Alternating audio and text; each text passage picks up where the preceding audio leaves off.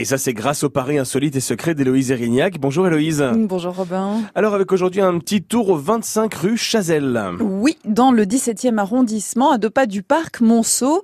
L'immeuble actuel euh, a assez peu d'intérêt, mais dans les années 1870, c'est un atelier, celui d'un architecte et d'un ingénieur. La société Gaget-Gauthier est spécialisée en couverture, plomberie et travaux d'art en plomb et en cuivre. Et elle se voit confier un, un petit chantier de rien du tout à cette époque, celui de la construction de la liberté éclairant le monde pour le sculpteur Bartholdi. D'accord, tout un petit chantier quand même. Hein. euh, vous nous rappelez les mensurations de la dame? C'est la, statue de la liberté. Ça se demande pas, ça. Robin. enfin, mais qu'est-ce que c'est que ça? Bah C'est compliqué de trouver des vêtements à sa taille. Euh. C'est ça, ça fait, ça, oui, ça, ça fait pas mal de tissu. Notez tout de même que euh, de son talon à la pointe de son flambeau, ça je vous l'accorde, elle mesure 46 mètres de haut. Construite sur une structure métallique conçue par Gustave Eiffel, elle est constituée de 300 feuilles de cuivre de 2,5 mm d'épaisseur et d'un mètre sur trois, fabriquées à la main dans l'atelier de la rue Chazelle. Le fameux. Le fameux. Et à l'origine, la statue doit être offerte aux États-Unis en 1876 pour célébrer le centenaire de leur indépendance. Mais le chantier prend du retard.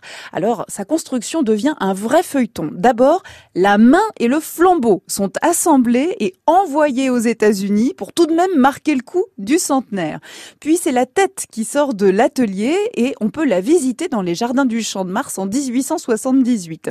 Le chantier enfin est achevé, mais avec 10 ans de retard. Ah oui, quand même. La Liberté est démontée et envoyée en 350 pièces par bateau vers New York pour y être remontée et inaugurée en 1886. Et donc cette statue de la liberté, tout ça fabriqué au cœur de Paris. Oui, d'ailleurs sur le net, vous trouvez de très impressionnantes images de l'atelier de la rue Chazelle où vous pouvez voir l'immensité de ce corps en construction à côté des ouvriers. Mais la statue monumentale pourrait être doublement liée à cette rue du 17e arrondissement. Il existe plusieurs hypothèses quant euh, au visage ayant servi de modèle à Lady Liberty.